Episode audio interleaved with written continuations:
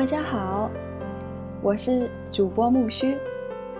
今天我们所要分享的文字来自于英国尼尔麦格雷戈《大英博物馆世界简史》。很开心有你的收听，欢迎订阅我的微信公众号“木须会”，致有趣的你。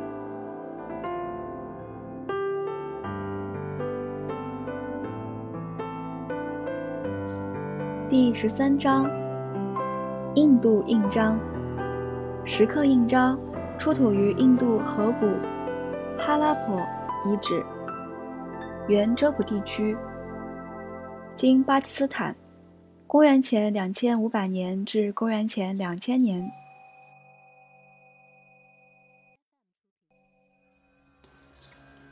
前两节里，我们目睹了城市与国家的兴起。但是他们也会有衰落之时。在这一节里，我们不仅要观察一座失落的城市，还要去了解一个因气候原因在两千五百多年前就已经崩溃，并从人类记忆中消失的文明。它在巴基斯坦和印度西北地区被发现的遗迹是二十世纪最古老的考古发现之一。直到二十一世纪，我们还在试图为其解密。这一失落的世界便是印度河文明，而它的重新发现还要从一枚曾用来在石土上盖印的小图章说起。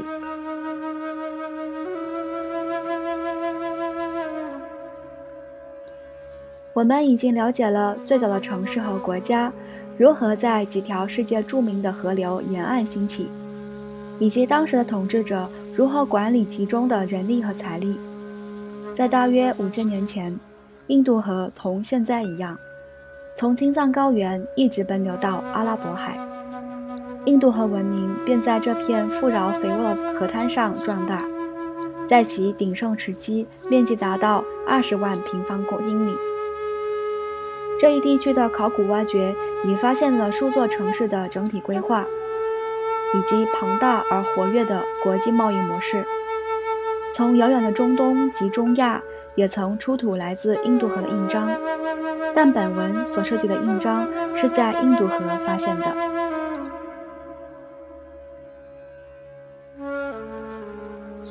大英博物馆藏有一系列这样的石刻图章，用于在蜡或粘土上盖印，以表明所有权、签字文件，或给包裹做标记。它们制作于公元前两千五百年至公元前两千年，近似方形，大小如同现代邮票。为方便雕刻，用滑石制成。印章的雕空精细，刻有美妙的动物图案，包括大象、公牛和一种类似母牛和独角兽混合体的动物。其中我最喜欢的是一头灵巧的河马。它们当中最具历史意义的，当属雕刻了类似独角兽的母牛图案的那枚。正是它开启了人类对整个印度和文明的探寻。这枚印章发现于19世纪50年代，在当时英属印度的哈拉帕附近，距现代巴基斯坦的拉合尔约150英里。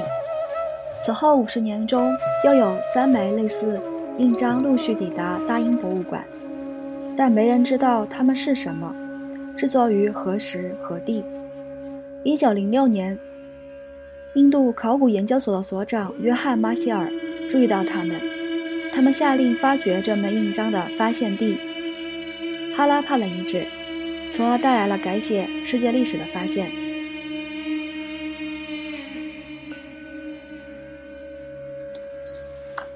马歇尔的团队在哈拉帕发现了一座大型城市的遗址，其后又在附近发现了别的城市，它们存在的时间都在公元前三千年至公元前两千年。这一发现将印度历史大幅度地向远古推移，超乎所有人的想象。事实证明，这一地区曾是一座高度发达的城市，在贸易、工业，甚至有文字。他们应该是和古埃及、美索不达米亚处于同一时期，水平不相上下的文明，但却被人类彻底遗忘了。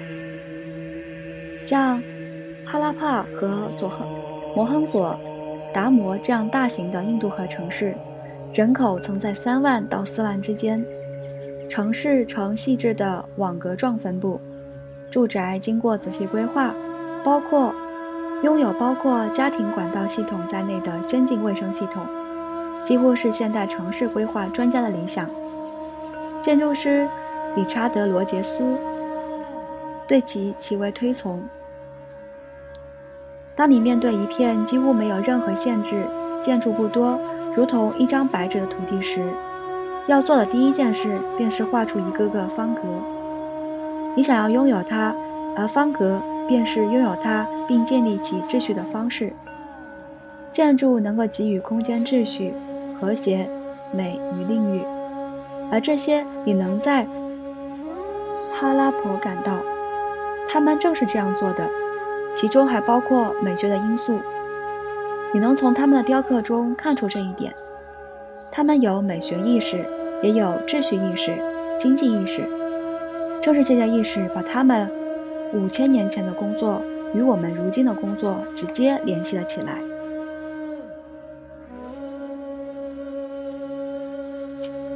正如我们在埃及与美索不达米亚所见，从村庄到城市的跨越。经常需要一个强有力统治者，能够强行占有并分配资源。但我们至今仍不清楚，到底是谁曾经统治过这些高度秩序化的印度河城市。没有国王、法老或是任何形式的统治者存在过的证据。这在很大程度上是因为我们找不到他们的墓地，没有那种在埃及和美索不达米亚发现的权贵墓葬。能让我们了解当时的统治者及他们治下的社会。我们只能认为，印度河的人民大概采取火葬的方式。虽然火葬的优点很多，但容我这么说：对考古学家来说，这正是致命的损失。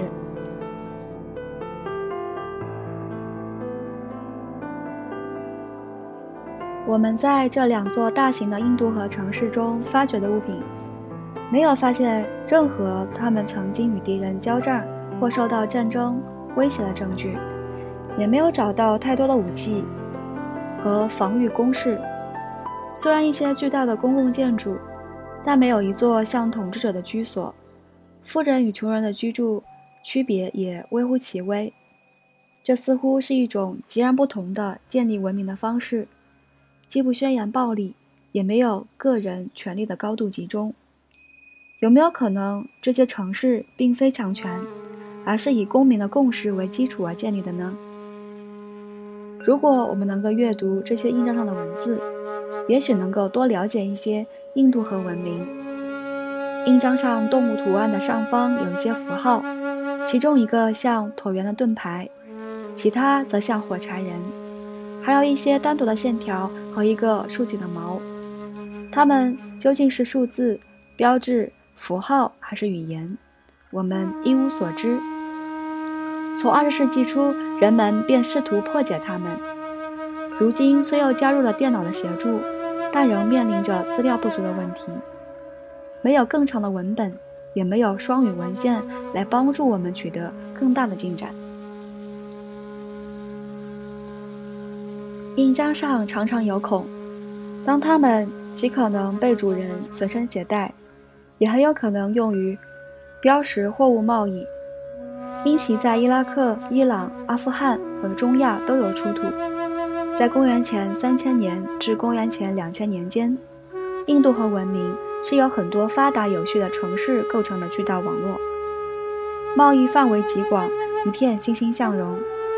但到了公元前一千九百年，便戛然而止，城市变成了巨大的土堆。甚至人们关于这个伟大的早期文明的记忆也消失了。我们只能猜测其中缘由。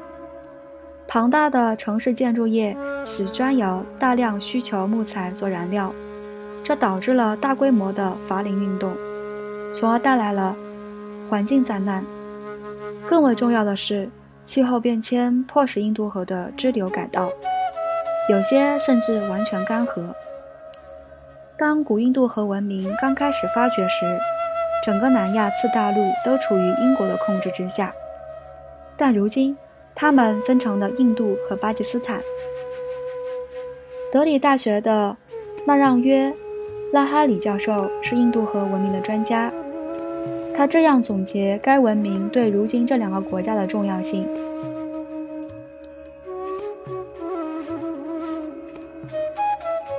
在一九二四年，人们发现印度河文明时，印度还是殖民地，因此这一发现带来了强烈的民族自豪感。人们认为印度文明并不亚于殖民者的文明，甚至可能比他们更强大，因为他们认为英国应该离开印度。这就是当时《拉卡纳报》的评论，而拉卡纳正是摩亨佐达罗的所在地。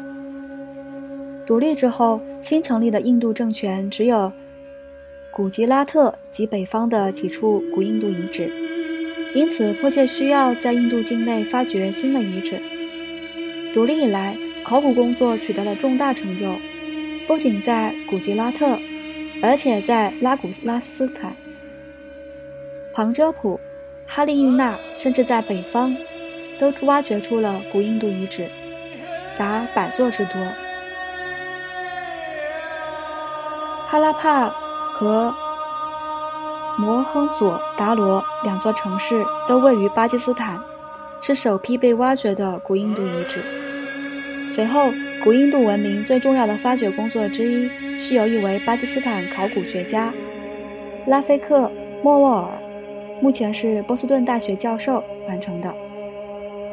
他在巴基斯坦和乔利斯坦发掘了近两百处遗址，但在我看来，巴基斯坦的国民。更关注的是他们的伊斯兰文明传承，反而是对印度人对这些发现的兴趣比巴基斯坦人更大。我并无比较之意，但想起印度、巴基斯坦及古印度文明，我总有一种心酸之感。原因不外乎是这些伟大的遗址、这些工艺品、陶器和珠子等等，现在分属两个国家。有一些最珍贵的文物被分成了两半，如著名的达摩亨达亨佐达摩腰带，便从中分为两节，就像独立前的印度分成了印度与巴基斯坦。这些文物也遭受了同样的命运。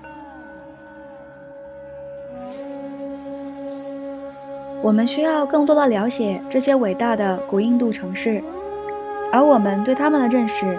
也确实在稳步增长。